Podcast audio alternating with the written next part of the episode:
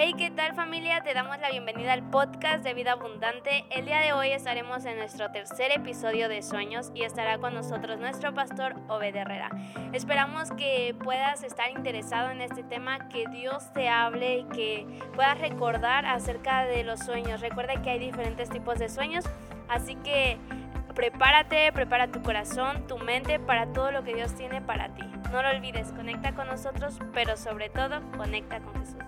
Refresco ah, y, prepárate para poder escucharla a Dios hablando a nuestras vidas. ¿Tú quieres escuchar hablar a Dios a nuestras vidas? No, no, no, no, no. ¿Tú quieres escuchar a Dios hablar en nuestras vidas? No va a ser Yesel que va a hablar hoy. Olvídate de mi nombre. ¿Cómo me llamo? Ay, Dios mío.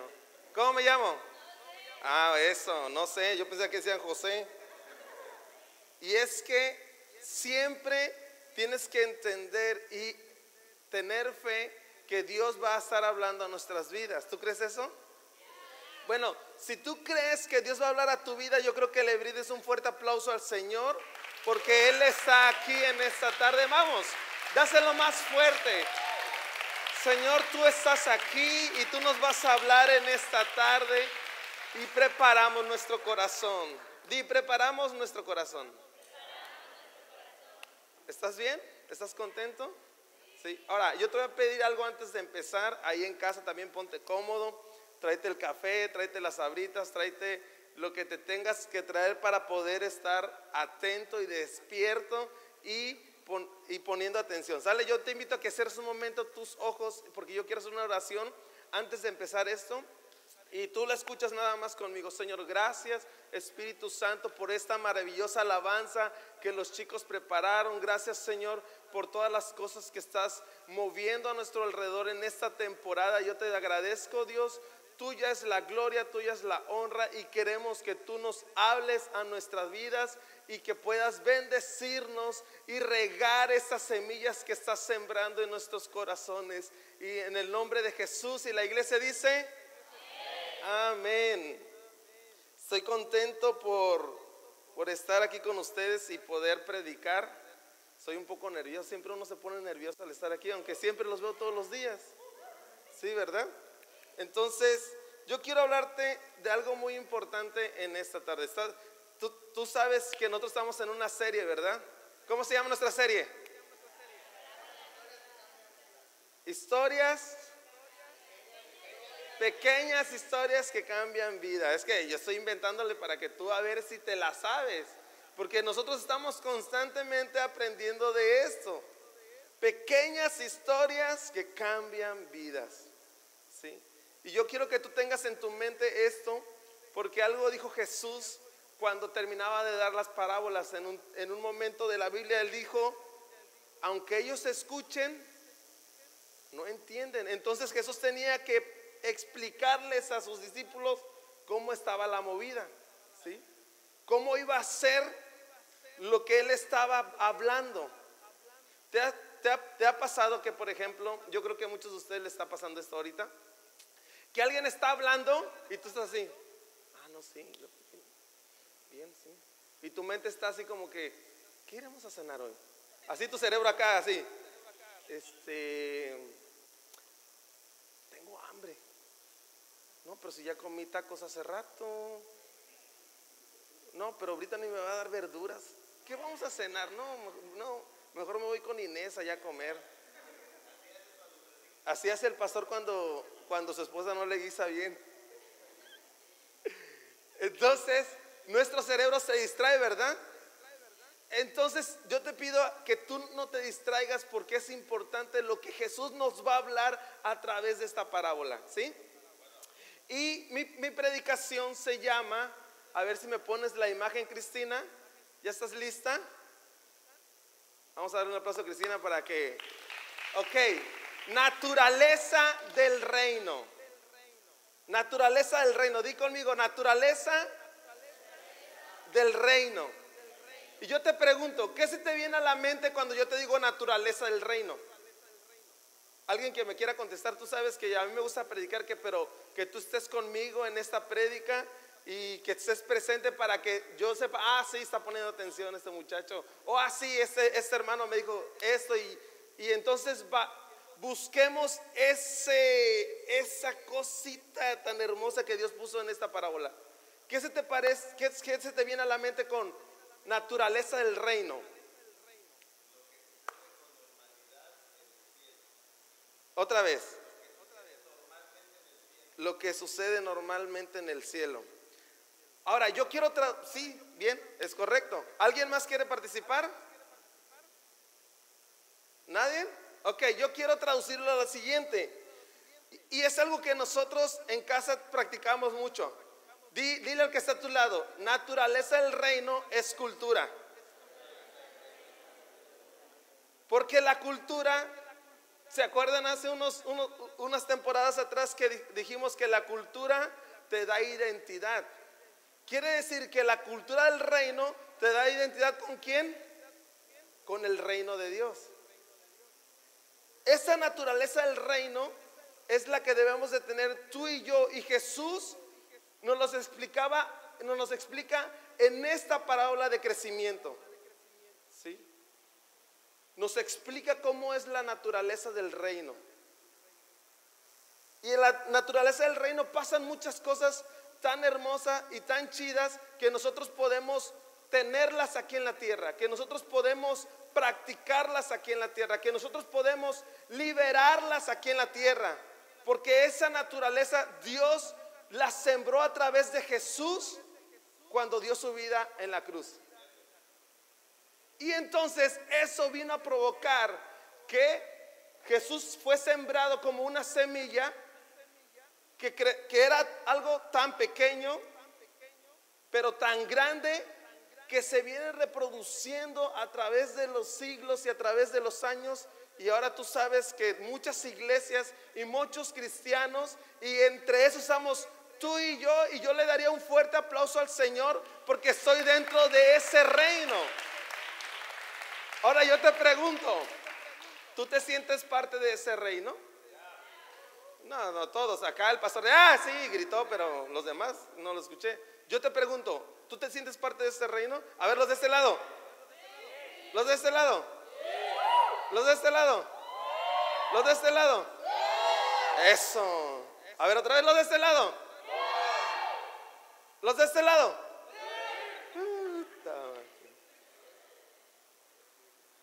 Son bien gritones estos vatos, por son de la alabanza. Entonces, Jesús fue sembrado y Jesús nos quería enseñar con esta parábola cómo algo tan pequeño se vuelve tan grande. ¿Y quieres leerlo conmigo? ¿Sí? Ok. Vamos a leer Marcos capítulo 4, versículo 26 al versículo 29. Es cortito esta parábola. Y yo quiero que leas conmigo, aquí está la pantalla. Y si, tienes su Biblia está bien, pero si no, aquí está la pantalla. Y quiero que leas conmigo. Dice en versión NBI. Jesús continuó, o sea, seguía platicando las historias. El reino de Dios se parece a quien el reino de Dios se parece a quien esparce semillas en la tierra sin que éste sepa cómo y ya, ya sea que duerma o esté despierto, día y noche, brota y crece la semilla, la tierra da fruto por sí sola, primero el tallo, luego la espiga y después el grano lleno, lleno en la espiga. Tan pronto como el grano está maduro, se le mete el, hoz. ¿Sabes cuál es el hoz? Es como, una, como un machete, pero así como, como si fuera gancho.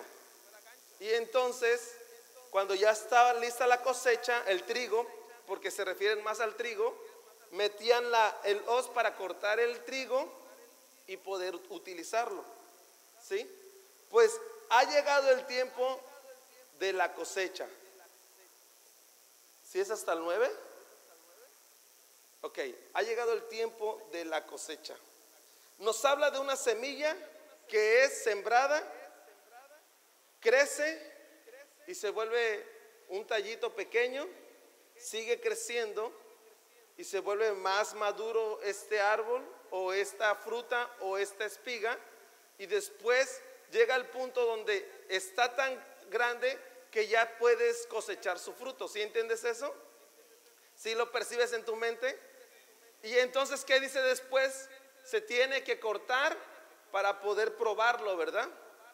Entonces, la semilla representa un potencial.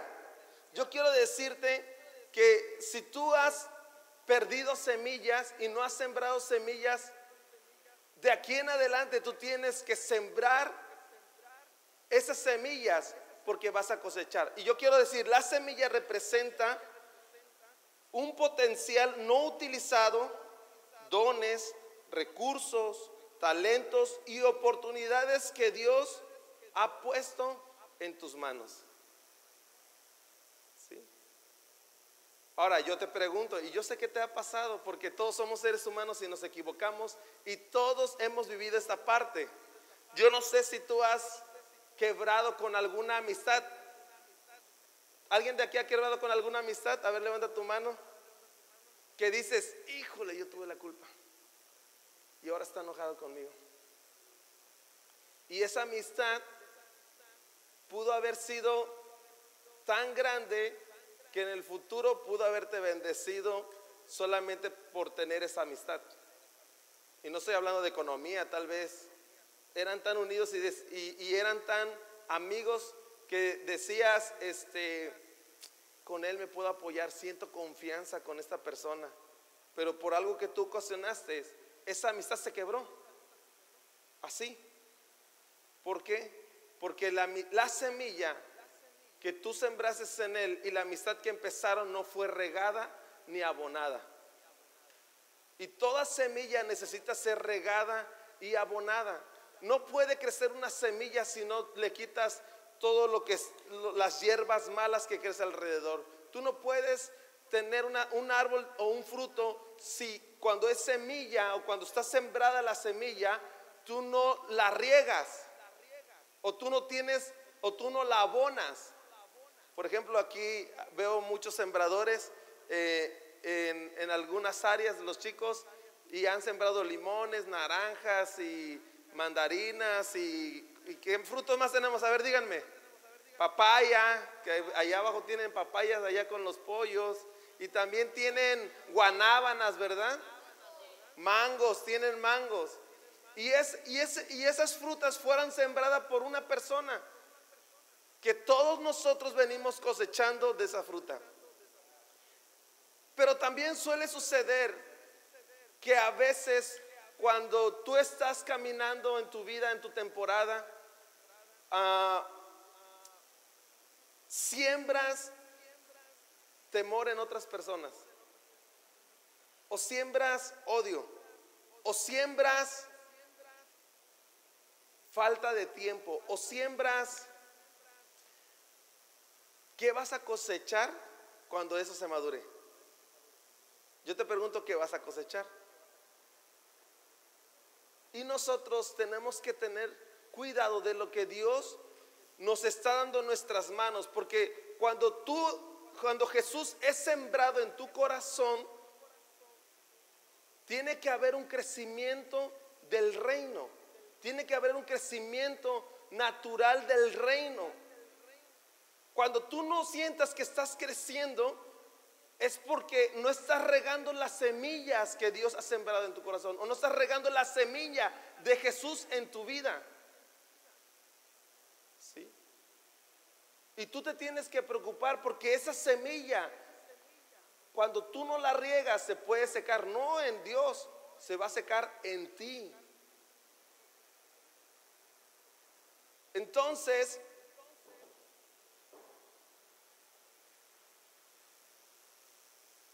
Tú tienes que tener fe para poder regar esa semilla. Tienes que tener fe en Dios para poder regar esa semilla. ¿Sí? ¿Cuántos dicen amén? Amén. Eso. Jesús fue sembrado para nosotros. Jesús fue sembrado para ti. Jesús fue sembrado para mí. Pero yo quiero decirte algo.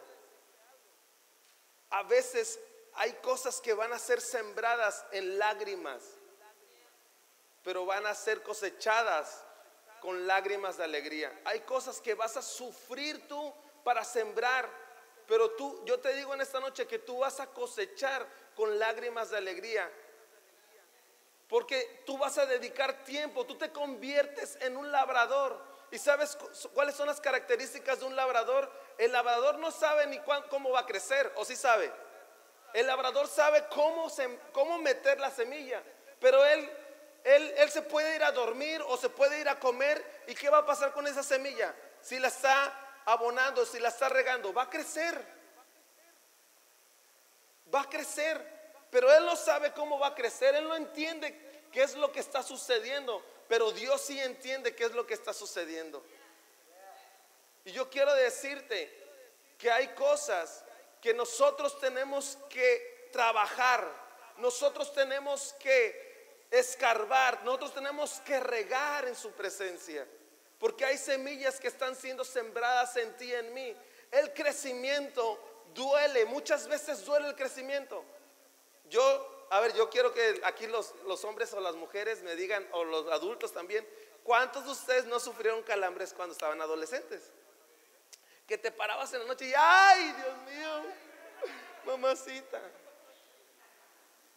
¿Y qué pasaba? Oh, sentías el calambre y hasta te retorcías porque estabas, estabas creciendo. Si ya estás adulto, estabas creciendo. O sea, ya de los 30 para arriba ya no estás creciendo. La panza nada más creces.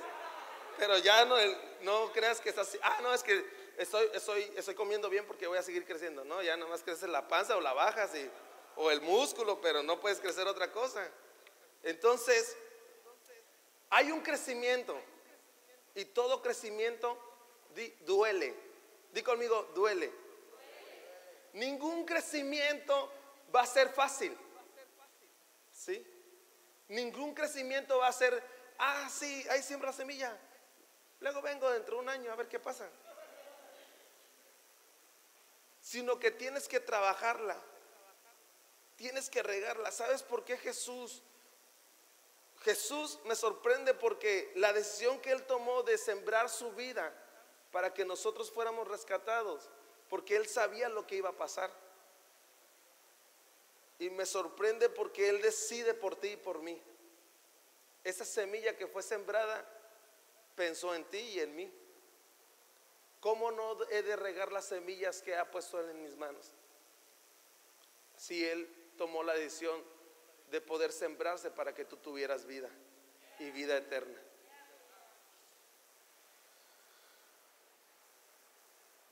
Tú eres el agricultor.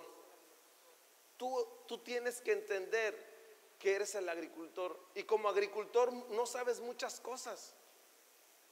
Y tienes que ir a Dios para decirle, Dios, enséñame cómo abonar esta semilla, enséñame cómo practicar el arte de la agricultura, cómo entender, cómo hacer crecer mi don de voz, cómo hacer crecer mi don de tocar el piano, cómo hacer crecer mi don de comunicarme con las personas, cómo hacer crecer el, don que has sembrado en mí de poder ser cariñoso, cómo puedo hacer, Señor, ese crecimiento. Tú y yo tenemos que tener fe para saber Tú y yo tenemos que tener comunicación con Dios para poder entender el crecimiento de las semillas que Él ha puesto en nosotros. Porque no eres experto y no soy experto para poder regar esas semillas. Y me encanta porque Primera de Corintios 3, 5 al 7, y yo quiero que lo busques porque quiero que lo leamos. Me encanta mucho esta parte porque Dios nos enseña y nos dice, después de todo, ¿quién es Apolos y qué es Pablo? Nada más que servidores por medio de las de los cuales ustedes llegaron a crecer, según lo que el Señor les asignó a cada uno. Yo sembré, Apolo regó, lee conmigo, pero, Dios ha dado el crecimiento. Di conmigo, pero Dios ha dado el crecimiento. Cuando nosotros tenemos la naturaleza del reino, la cultura del reino, Dios tiene que darte un crecimiento. Tú tienes que tener un crecimiento. Tú no puedes quedarte en una planta pequeña porque tiene que dar el crecimiento. No puedes decir tú, no es que yo sí soy y yo no cambio ya porque tengo 50 años. Porque en la cultura del reino siempre hay un crecimiento. Y el crecimiento es hasta llegar al varón perfecto. Así que no cuenta ni el que siembra ni el que riega, sino solo Dios quien es el que hace crecer.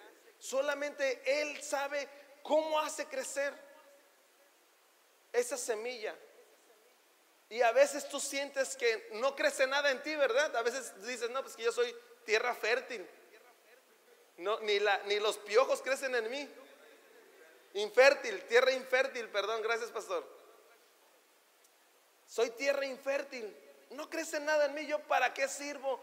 Yo ni sirvo para adorar a Dios. Yo no sirvo ni para saludar a las personas. Y por eso voy siempre caminando así. Porque soy infértil. Pero siempre en la naturaleza de Dios hay un crecimiento. Dile que está a tu lado. En la naturaleza de Dios hay crecimiento. Y ahora te pregunto, ¿tú lo crees? ¿Tú lo crees? Ahora pregúntale al que está a tu lado, ¿tú lo crees? ¿Y sabes qué? Me encanta este versículo porque cuando tú siembras, Dios es el que hace que sucedan las cosas. Dios es el que hace, el que mueve todas las cosas. Y existen esos milagros esos destellos de milagro que Dios nos hace ver a nosotros de la cosecha que tú has que tú has sembrado y que tú has cultivado y que tú has regado y que tú has dedicado tiempo a esa planta o tú has dedicado tiempo a esa semilla que Dios te trae la respuesta a tu vida.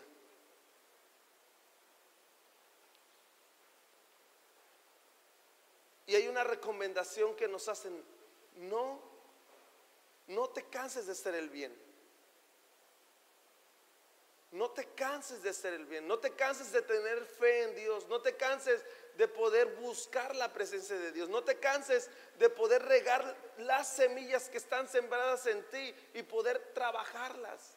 ¿Sabes qué mata una semilla? La negligencia. ¿Sabes qué mata la semilla? El no poner atención. ¿Sabes qué mata la semilla? el poder olvidar de lo que Dios ha hecho por nosotros. Eso mata las semillas de tu corazón. Eso mata las semillas en tu mente que Dios ha sembrado.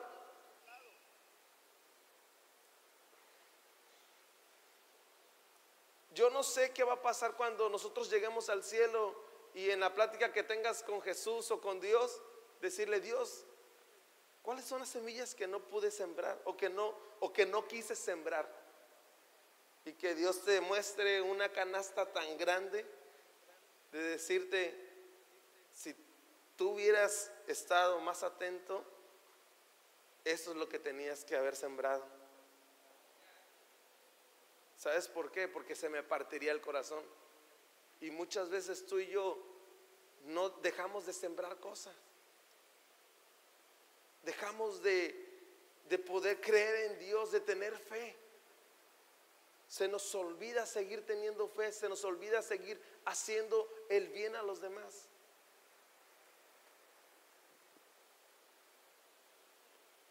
Cree que Dios ha sembrado algo bueno en ti. Cree que Dios ha sembrado algo bueno en ti. Aunque a veces sientas que no no se ve por tanta neblina del mar, que está a tu alrededor y no sabes cuándo llegar, cree que Dios está ahí trabajando. Es ahí donde Dios sigue trabajando en tu vida. Es ahí donde Dios sigue poniendo y haciendo crecer vida en esos corazones. Algo tan pequeño y tan significante como este árbol pero tiene que estar con la naturaleza de Dios, con la naturaleza del reino. Porque todo árbol que Dios siembra, siempre va a pedir que dé fruto. Siempre va a esperar que des un fruto mayor. Algo tan insignificante se vuelve grande. Y yo te pregunto, ¿tú lo crees? Y yo, te invito a que te pongas de pie.